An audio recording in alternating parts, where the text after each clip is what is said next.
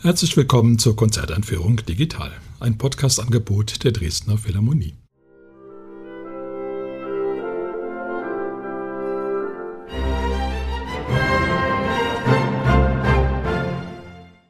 Mein Name ist Albert Breyer, ich bin Komponist und möchte Sie kurz in das Programm des Konzerts am 15. September 2021 einführen.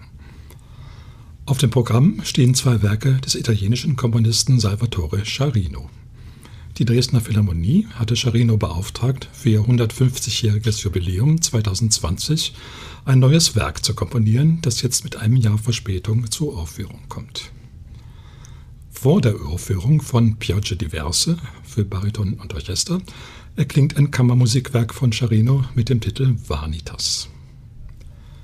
Die Dresdner Philharmonie spielt die Uraufführung unter der Leitung von Emilio Pomarico. Solist ist Michael Notch. Das Kammermusikwerk für Messosopran, Violoncello und Klavier wird von Noah Frenkel, Martina Schukan und Florian Hölscher zur Aufführung gebracht. Salvatore Scharino ist wahrscheinlich der bekannteste italienische Komponist seiner Generation.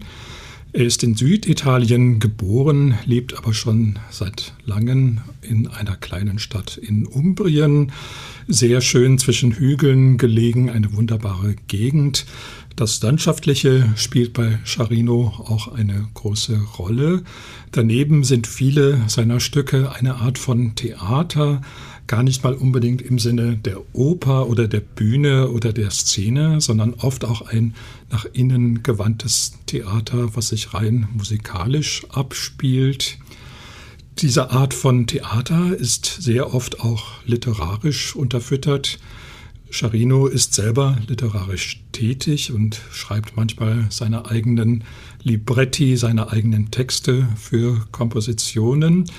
Er ist ein ganz umfassend gebildeter Mensch, der vor allen Dingen auch zurückgreifen kann auf die Bildung der Antike, die ja in Italien und in Griechenland vielleicht noch aktueller, vielleicht noch präsenter und lebendiger ist als im Norden Europas, weil man die Zeugnisse der Antike die Bauten und eben auch über die Sprache, das Lateinische, das Griechische, das immer noch sehr viel stärker vor Augen hat. Für einen Komponisten ist das, wenn man so will, eine beneidenswerte Situation, weil er aus einem ganz großen Fundus schöpfen kann, der nicht nur musikalisch ist, sondern eben auch Architektur umfasst, Philosophie umfasst, bildende Kunst umfasst. Mit all dem hat sich Charino ausführlich beschäftigt und auch in den beiden Stücken des Konzerts bekommt man einen Eindruck davon. Das neue Stück, was zur Uraufführung kommt, Piagge Diverse, ist ein Zyklus von Gesängen für Bariton und Orchester nach sehr verschiedenartigen Gedichten. Piagge Diverse heißt Arten des Regens, verschiedene Arten von Regen. Der Regen ist lange Zeit in der Musik nicht besonders präsent gewesen. Es gibt ein paar kleine Stellen bei Haydn in den Oratorien. Dann gibt es das allbekannte Regentropfen-Prälude von Frédéric Chopin, dessen Titel aber nicht original ist. Das erste Regenstück, was wirklich ein solches ist, ist wahrscheinlich von Claude Debussy, Jardin sous la pluie, Gärten im Regen, ein sehr bekanntes, sehr beliebtes Klavierstück.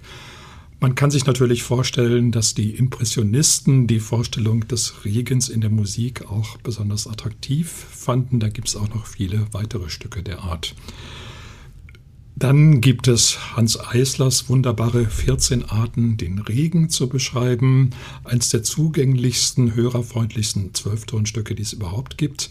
Das war eine Begleitung ursprünglich zu einem Film, der eben auch wirklich verschiedene Arten des Regens zeigte. Bei Charino nun liegt die Sache wieder etwas anders. Da geht es nämlich um ganz bestimmte Arten von Regen und wenn man die Texte seiner verwendeten Gedichte liest, dann möchte man fast sagen, wo ist denn da der Regen? Es ist vielmehr auch von Dürre die Rede, von Stille, von Bewegungslosigkeit, eigentlich lauter Dinge, die man mit Regen nicht in Verbindung bringt, die zum Teil sogar im Gegensatz zum Regen äh, zu stehen scheinen.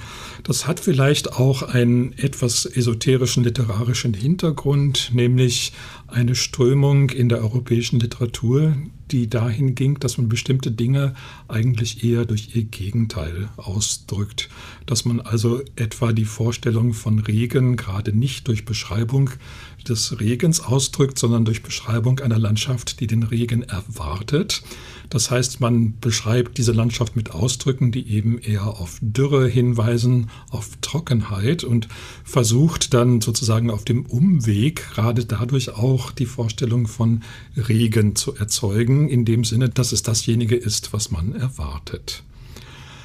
Gleich in dem ersten der von Charino verwendeten Gedichte geht es um die Dürre. Es ist ein Gedicht des japanischen Haiku-Dichters Basho.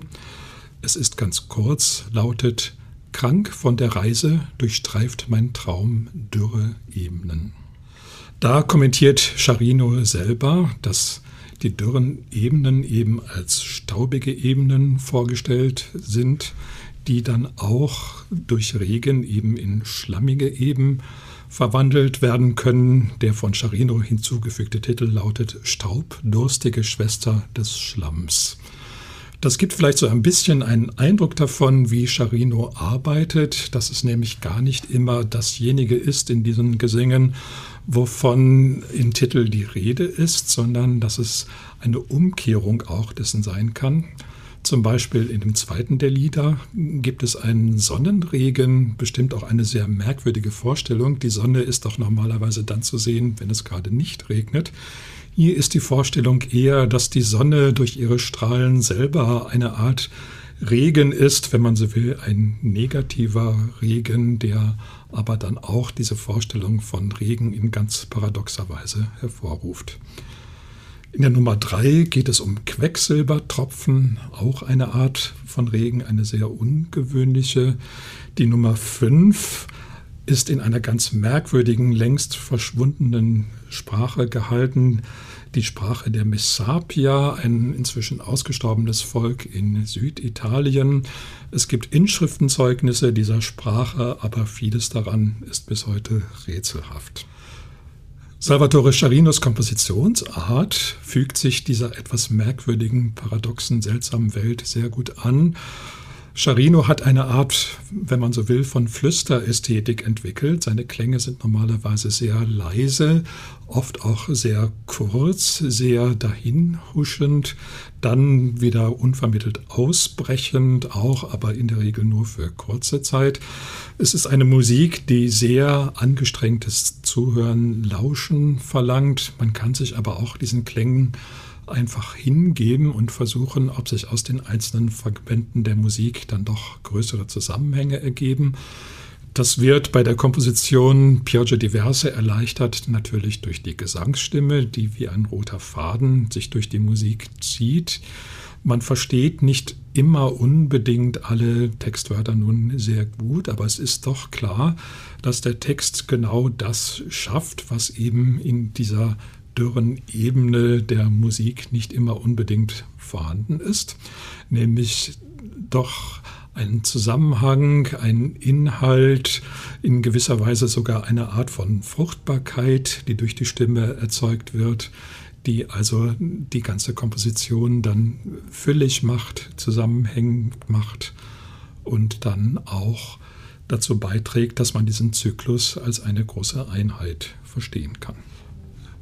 Das andere Stück des Abends Vanitas, Natura Morta in un atto, ist ein Beispiel für das äh, Bühnendrama von Charino, was keine Oper ist, sondern ein Drama ist, was eigentlich hauptsächlich instrumental stattfindet, zwar auch mit Stimme, aber in einer Weise, dass eben die Instrumente beteiligt sind an dem Drama und die Stimme eben auch nur ein Teil dieses Dramas ist.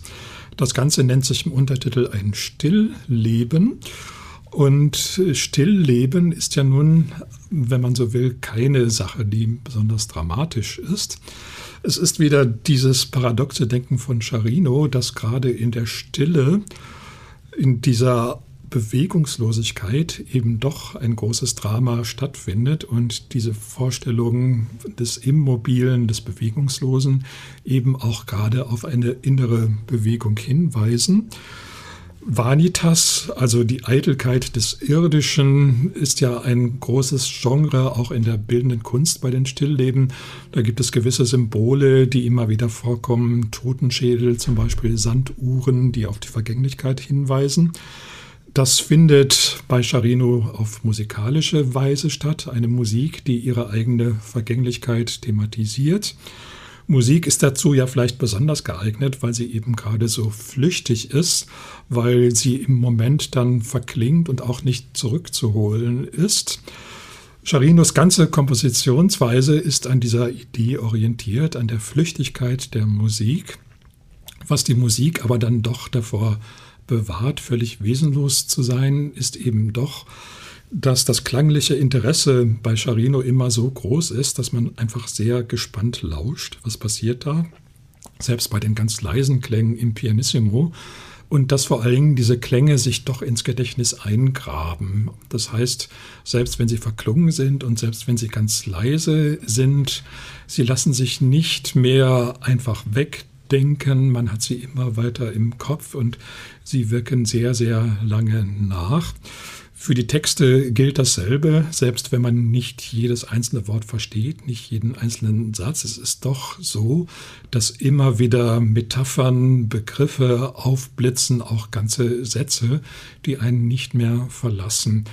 Das ist vielleicht auch ein bisschen das, was Charino so aktuell macht in einer Welt, die also einen Überfluss von Informationen hat, dass man lernt, dieses Informationsrauschen zu filtern, dass man dazu auch in der Lage ist, wenn dieses Rauschen ganz, ganz leise und unbestimmt ist, sich so zu konzentrieren, dass man eben wichtige Sachen daraus pflücken kann und eben auch im Gedächtnis behalten kann auf eine Weise, die ganz lange nachwirkt.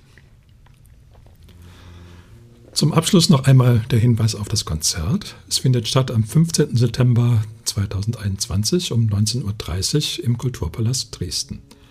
Ich wünsche Ihnen viel Freude.